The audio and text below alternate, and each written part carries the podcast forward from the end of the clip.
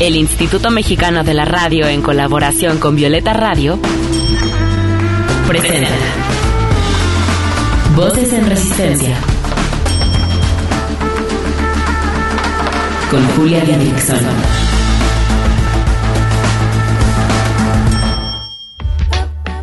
En esta lucha queremos que las voces de las mujeres se escuchen cada vez más fuerte y en más espacios, que sus resistencias se compartan, se sumen y se colectivicen. Esto es Voces en Resistencia, cuarta temporada.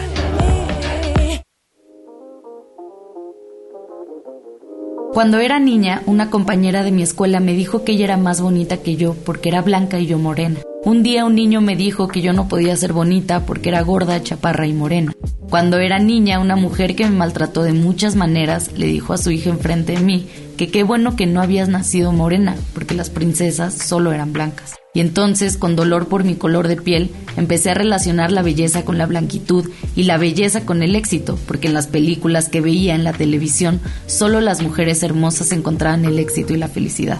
Hoy sé que esa niña y ese niño que dañaron mi autoestima con su pensamiento racista no tenían la culpa, eran solo niños víctimas de discursos coloniales y patriarcales. Y mi Julia de 8 años los perdona y se fortalece para sanar su autoestima y luchar en contra de las injusticias raciales. Pero yo no perdono este sistema racista que ha lastimado la percepción de las infancias no blancas sobre lo que es la belleza y que me privó además de sentirme bonita por mi piel morena. Voces en, resistencia. Bienvenidas todas, todos, todes a una emisión más de Voces en Resistencia. Qué gusto que nos estén acompañando en este programa en donde durante dos años se han escuchado las voces de más de 100 mujeres, mujeres diversas que resisten al patriarcado de muchísimas formas. Y la mujer que nos acompaña el día de hoy no solamente resiste y lucha contra el patriarcado, sino también contra un sistema colonial racista. Regina Cabrera es una mujer racializada antirracista y antipatriarcal que lucha por la justicia y acción climática. Es estudiante de psicología, creadora de contenido antirracista y feminista para Instagram y TikTok y ha sido organizadora de ocho huelgas globales por el clima. Wow, Re, qué gusto tenerte en el programa. Yo soy gran admiradora de contenido, así que bienvenida. Muchas gracias a ti por invitarme y por recibirme en el programa. Oye, Re, ¿a qué te refieres cuando dices que eres una mujer racializada? Bueno, el concepto de racialización lo escuché hace como dos años cuando el movimiento de Black Lives Matter estaba como en su en su auge después de lo que pasó con George Floyd. Y el proceso de racialización tiene que ver con el sentido en el que eh, a las personas que tenemos un color de piel más oscuro se nos socializa. La racialización puede no solo incluir color de piel, sino también puede incluir aspectos socioeconómicos, por ejemplo, aspectos de etnias, aspectos de religiones. Entonces es como algo similar a lo que sería el concepto de BIPOC en inglés. Es como esta persona de, de personas racializadas en español y tiene todo este contexto histórico de las personas que han sufrido este sistema racista. Oye, ¿y qué importancia entonces va a jugar el color de nuestra piel y de nuestros rasgos a la hora de conseguir un empleo, en el salario, en las oportunidades en general e incluso a la hora de hacer amigues y tener pareja? Creo que es como muy relevante y creo que es algo que muchas veces no se ve en países como el nuestro, porque vemos que lo que predomina en nuestro país son personas este, racializadas, personas morenas, ¿no? Entonces, muchas personas creerían que el racismo en el país no existe, cosa que es completamente falso. Y lo podemos ver en cosas muy chiquitas justamente como en la parte laboral, ¿no? En la vida laboral, en donde muchas veces se les privilegia más eh, a las personas blancas, por ejemplo, estos puestos de poder como jefe, gerente, etcétera, etcétera, y usualmente ves a las personas racializadas, no en nuestros puestos, ¿no? E incluso lo vemos en representaciones cinematográficas, en representaciones en medios, en las redes sociales, o sea, quiénes son, no sé, los influencers que tienen más seguidores, quiénes son quienes están saliendo en las series de Netflix, o sea, son las personas blancas a quienes les dan como toda esta empleabilidad. Igual este, en la parte de tener amigos, en la parte de tener pareja, muchas veces este, en muchos ambientes se ve como esta parte de cómo se predomina la blanquitud como algo que hay que enaltecer, como algo que hay que desear y hay que tener, ¿no? Entonces yo creo que esa es como parte en la cual pues la sociedad se ha construido a base de este racismo, ¿no? Y que lo que es bueno y lo que es, pues sí, bueno para la empresa, bueno para tu círculo de amistades es la blanquitud. Entonces, yo creo que eso sería algo que tiene que ver con, con todo eso. Qué fuerte, sí, eh, esto de la blanquitud como algo que hay que enaltecer y, lo podemos ver, pues sí, en todos los medios de comunicación. También como llegó a expresar muchísimo Poder Prieto, que es este movimiento que se hizo de varios actores y actrices, que los papeles en donde es el, el villano, el malo, el, el, incluso el pederasta, el violador, son los hombres morenos, eh, la señora que hace la limpieza en la casa son las mujeres morenas, pero el papel de la buena, el bueno, él o la protagonista son personas blancas. Entonces ahí está, es clarísimo que en nuestro país hay un gran racismo, que también tenemos muchas personas interiorizadas, así como tenemos una misoginia interiorizada y pues que también tenemos que poner el foco para empezar a deconstruir. Oye, también quiero preguntarte, hiciste un TikTok donde decías que a las mujeres racializadas siempre se les cuestiona su feminidad. Entonces, ¿por qué? Eh, bueno, esto es algo como a experiencia personal y que compartiéndolo con otras mujeres eh, negras, indígenas, racializadas en general me han comentado, que es esta parte que siempre desde que éramos pequeñas se nos han dicho como de no, pues es que pareces hombre, tienes que vestir de cierta forma, aparte de que las mujeres racializadas tendemos a tener, no sé, más vello corporal, por ejemplo, facciones no tan hegemónicas, es decir, la nariz no tan fina, la cara como no tan fina, muchas veces el pelo rizado, el pelo texturizado, ¿no? Y es esta parte de que nos han enseñado que nosotras no podemos ser femeninas, que tenemos que hacer como un mayor esfuerzo. Incluso, o sea, sé de muchas mujeres que se les ha cuestionado si si, si son en realidad pues mujeres, este, y esto también tiene un trasfondo súper horrible de transfobia, por ejemplo, o sea, como que la transfobia y el racismo siempre van de la mano, ¿no? Y lo vemos incluso en los deportes, por ejemplo, de que no es que esta, no sé, Serena Williams, no, pues es que tiene cuerpo de hombre. Y así es con todas las mujeres racializadas, ¿no? Es como esta parte de que el patriarcado nos ve como algo que no puede llegar a ser mujer simplemente por esta parte de la delicadeza, o sea, de que no tenemos estas facciones hegemónicas que es lo que el patriarcado anhela. Y lo podemos ver desde que somos pequeñas, ¿no? Este, y pues es esta parte de siempre tratar de tener una feminidad que muchas veces no, no se es aceptada, ¿no? Porque por feminidad casi siempre entienden este, pues esta parte de la blanquitud como lo femenino. O sea, muchas veces cuando representan algo femenino es como un estereotipo hegemónico. Entonces, justo tiene que ver relacionado con eso. Sí, este sistema colonial, sistema capitalista y sistema patriarcal van bien de la mano. Nos oprimen todos juntos, son bastante fuertes, pero entonces por eso tenemos que luchar para derribar a los tres y no solo al sistema patriarcal, ¿no? Que ese es eh, a veces un privilegio que, tienen algunas mujeres el pensar eso. Pero vamos con un corte musical y al regresar hablaremos más de esto. Eh, dejemos que la mismísima Valeria Jasso presente la siguiente canción. Hola, soy Valeria Jasso, cantautora del sureste mexicano, y esta canción, Déjame de matar, la compuse con el afán de acompañar y de abrazar a todas las mujeres que estamos aquí alzando la voz desde nuestra trinchera, luchando, marchando, protestando por nosotras, por las que vienen y por las que ya no están. Les invito a escucharla aquí en Voces en Resistencia. Estás escuchando Voces, en resistencia. Voces que resisten también desde la música. Voces en resistencia.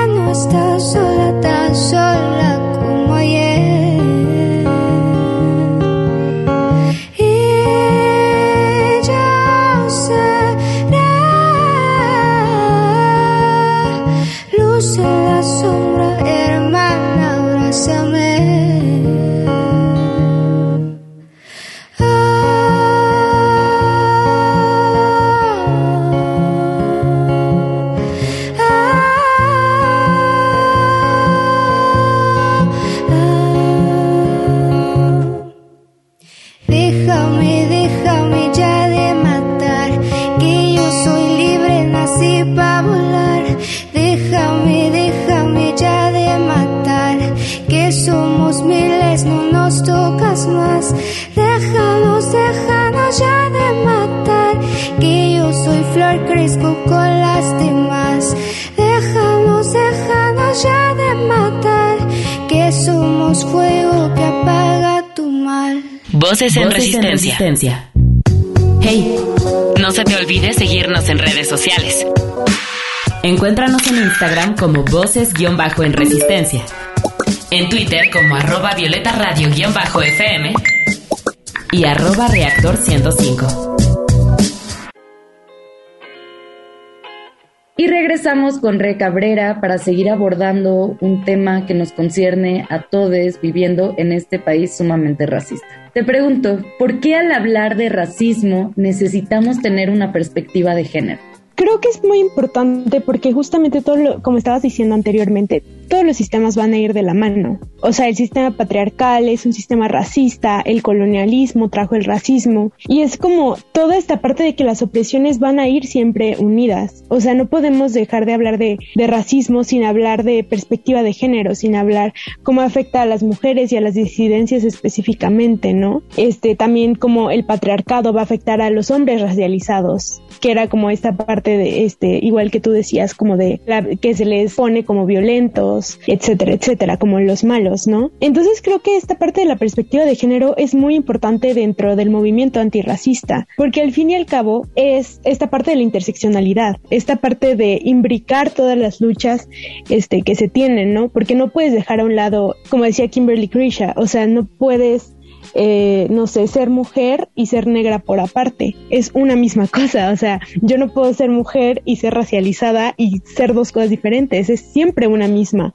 No puedes separar una opresión de la otra. No puedes diferenciar incluso porque es tu vivencia y es lo que eres. Entonces es muy importante que el antirracismo sea antipatriarcal, que tenga una perspectiva de género, así como el feminismo y las luchas antipatriarcales tengan una perspectiva antirracista. Y sobre todo esta última pensando en que no todas las mujeres, no todas las disidencias vamos a ser iguales o vivir las mismas opresiones, porque el color de piel, aunque muchos, muchas personas digan como de no, pues es que yo no veo colores de piel, sí importa, o sea, sí se ven los colores de piel porque los ve el sistema simplemente, ¿no? Y hay una gran diferencia.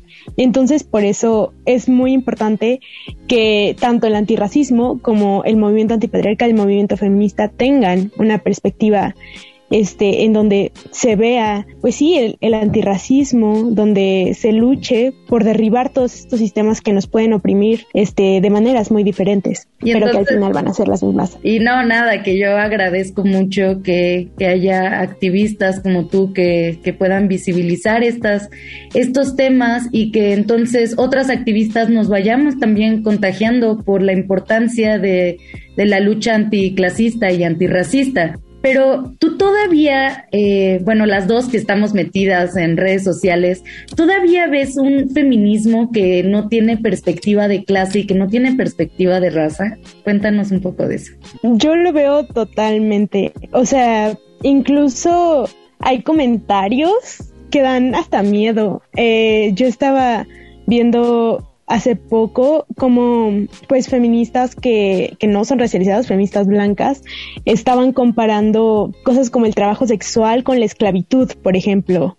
Y es esta parte que incluso te alarma y que hasta da miedo porque quiere decir que no tienen absoluta empatía por las vivencias que otras mujeres pueden llegar a tener, ¿no? Porque al final son cosas traumáticas para toda una generación de, mujeres y de disidencias que no toman en cuenta. O incluso esta parte en donde dicen que no, pues es que no es tan importante luchar contra el antirracismo porque pues al final todas somos mujeres y, lo que sea. No, es que sí es importante porque es una vivencia totalmente diferente. O sea, la vida de una mujer blanca y de una mujer racializada nunca van a ser las mismas porque son más sistemas de opresión. Y es esta parte de que yo sí he visto que le falta mucho al movimiento feminista, al movimiento antipatriarcal. Esta parte de ver que aparte de la opresión que se tiene este de género, este también hay una opresión por raza y por clase y es importante mencionarla, sobre todo en países como el nuestro, en países del sur global, en donde literalmente predomina el racismo entonces es importante tener esta perspectiva siempre y hacerla a todos los movimientos. O sea, no puedes ser parte de un movimiento social sin tener una perspectiva antirracista, porque entonces en realidad no estás luchando por todas las personas, ¿no? O no estás luchando por todas las mujeres, sino estás luchando nada más por algunas que ya tienen sus privilegios. Y esto pues va desde hace muchísimo tiempo, ¿no? Desde el principio de los feminismos, cuando no se aceptaban a las mujeres racializadas, a las mujeres negras, indígenas, dentro del movimiento y se tuvieron que generar nuevos. Entonces, sí, yo creo que sigue habiendo como esta tendencia racista dentro, dentro de los feminismos. Esperemos que este pensamiento interseccional más crítico, más amplio, más inclusivo, pueda invadir todos los feminismos. Como lo dices, es totalmente necesario. Oye, a mí me, me da curiosidad. ¿Te nombras feminista? Eh, con perspectiva, eh, no sé, de colonial, interseccional, ¿cómo te nombras? ¿O te gusta nombrarte de alguna manera? Como que últimamente lo he pensado mucho porque dentro del feminismo yo ya no me sentía cómoda y leyendo otros movimientos antipatriarcales decidí mejor nombrarme antipatriarcal antes de, de feminista porque pues he estado leyendo como muchas mujeres negras, muchas mujeres indígenas y racializadas que a lo largo de la historia han luchado contra el patriarcado y no se han nombrado como feministas. Este, por justamente esta discriminación que hay dentro del movimiento. Entonces yo creo que ese es el, término que me gusta más como antipatriarcal. Excelente, me parece bien interesante también poder pues rascarle a fondo a los términos, porque sí, efectivamente aquí en Voces en Resistencia hemos entrevistado a mujeres indígenas que no se nombran feministas, pero que, que están en la lucha de las mujeres por, por la liberación también. Entonces es importante nombrarlo y es importante seguir eh, con, este pensamiento crítico para, para poder eh, justamente repensar todos, todos los términos. Oigan, vámonos con la segunda canción del programa de hoy, que es una rolita que escuché hace unos días gracias a las historias de Karina Galicia y me gustó un montón. Esto es Pin de la mexicana Babe Mija. Regresamos. Estás escuchando Voces, en resistencia. Voces que resisten también desde la música. Voces en resistencia.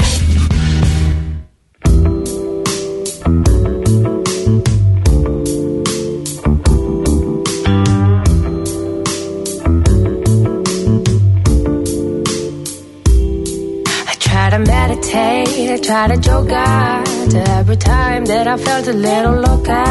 Not that I ever look into the past. I come to understand why, why, why, why I was behaving that way. So erratic as shit. All this time I knew something was wrong about me. And I didn't find out till I got to the string. I am so high on pin. That I just want to quit. But if I stop taking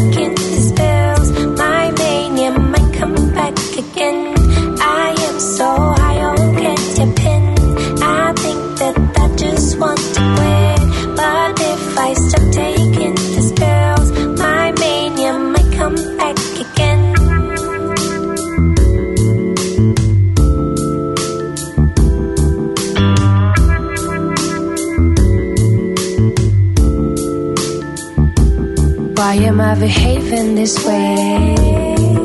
I feel numb to the hate. It's a different high, not the one you get from me. I guess I'll suck it up, try to act naturally. I am so high on ketchup I think that I just want to quit. But if I stop taking the spells, my mania might come back again. I am so high on think that I just want to quit. But if I stop taking the spells, my mania might come back again.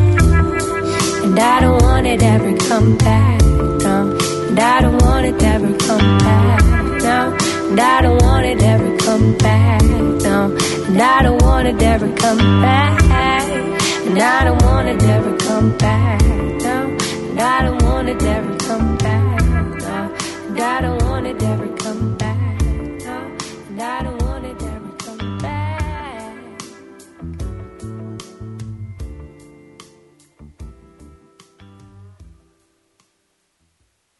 Voces en Voces en resistencia. resistencia.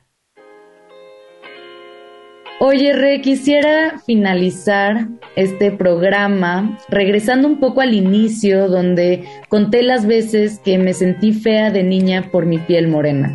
Entonces, terminemos este programa hablando de las infancias y lo que significan las infancias racializadas. ¿Cómo fue tu infancia? ¿Sufriste alguna discriminación? Creo que es como un tema súper importante y, o sea, que a mí me llega muchísimo porque pues pensándolo como con anterioridad, pues sí, incluso he hecho videos de que la primera vez que yo sufrí como de racismo y sin darme cuenta que era eso porque pues yo era muy chiquita, era cuando yo tenía cuatro o cinco años que iba en segundo de kinder, etcétera. O sea, yo me acuerdo que estaba como, iba, quería jugar con unas niñas y les dije, están jugando a las princesas y les dije que no, pues puedo jugar. Y me dice como de, "Mm, no, es que no puedes jugar porque pues las princesas no son así, pues morenitas como tú. O sea, tú puedes ser como, este, la que nos ayuda en la casa o lo que sea. Y yo ahí, o sea, pues eres una niña, ¿no? O sea, no entiendes qué onda. Y es esta parte como de, o sea, durante toda la infancia de este rechazo constante, este, por ejemplo, de que me gustaba un niño o lo que sea y que no, este, y de que me consideran como la más fea de la escuela o lo que sea, justamente por el color de piel. Y es esta parte de que yo creo que hay que educar a las infancias desde el antirracismo, ¿no? Y creo que es esta parte muy importante y se ha despejado un debate inmenso, por ejemplo, con esta parte de que ahora eh, la sirenita la va a interpretar una mujer negra en el live action, ¿no? Pero pues yo digo que es esta parte de que este mensaje de decirle a las niñas como de no, pues es que no, no importa tu color de piel, o sea, tú puedes ser una princesa, tú puedes ser una, tú puedes ser lo que quieras sin importar tu color de piel. Y creo que es un mensaje muy importante para las niñas como actualmente y para las niñas y las infancias en general. Entonces yo sí creo que podemos propiciar un ambiente antirracista dentro de las infancias y creo que es sumamente importante porque creo que las infancias racializadas hemos sufrido mucho este durante toda nuestra vida y es un dolor que sigue hasta ahorita, ¿no? Y son traumas que no se te quitan. Y yo sí creo que educar desde el antirracismo se puede y es posible y es sumamente necesario. O sea, abrazar a las infancias racializadas creo que es lo más importante que hay que hacer, pues hoy en día, para hacer un cambio. Sí, Re, me pones la, la piel chinita. Eh, cuéntanos, ¿qué le dirías a tu Re de 10 años, ahora que eres una, una activista y que has luchado desde hace tiempo? ¿Qué le dirías a esa niña?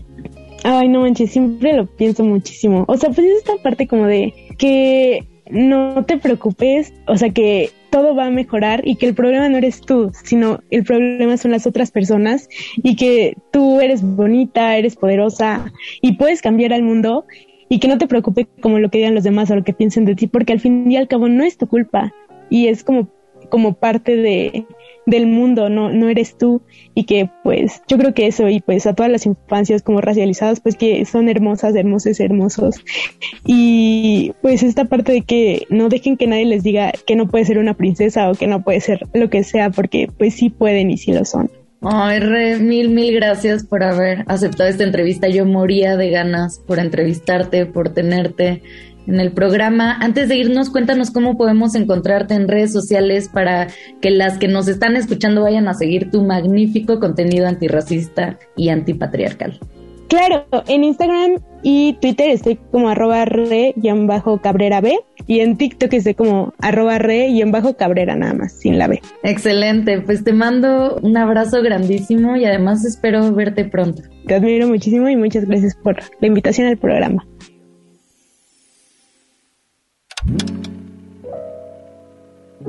Recordar el racismo que viví en mi infancia y escuchar lo que nos dijo Re sobre la suya y pensar en las millones de niñas que crecen deseando otro color de piel me reafirma la importancia de una crianza y una educación feminista, anticlasista y antirracista. Hoy deseo que todas las infancias sean libres, felices y tengan la autoestima fortalecida y un pensamiento crítico para que también luchen por un mundo mejor. Agradezco mucho su compañía toda esta media hora. Espero que les haya gustado el programa, que les haya movido cosas, que les haya hecho reflexionar tanto como a mí. Gracias también a mi equipo, a Lucía, a Yazbek y a Diego, a Limer y a Violeta Radio por el espacio. Yo soy Julia Didrikson, pueden encontrarme en TikTok, Twitter e Instagram como arroba Julia Didri. Y nada, les mando un abrazo deseando que sean felices.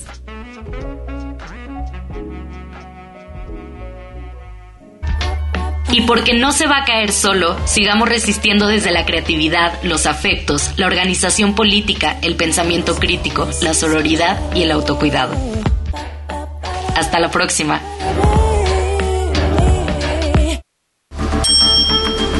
Con la colaboración de Violeta Radio, esta fue una producción de Grupo Imer. Somos Radio Pública.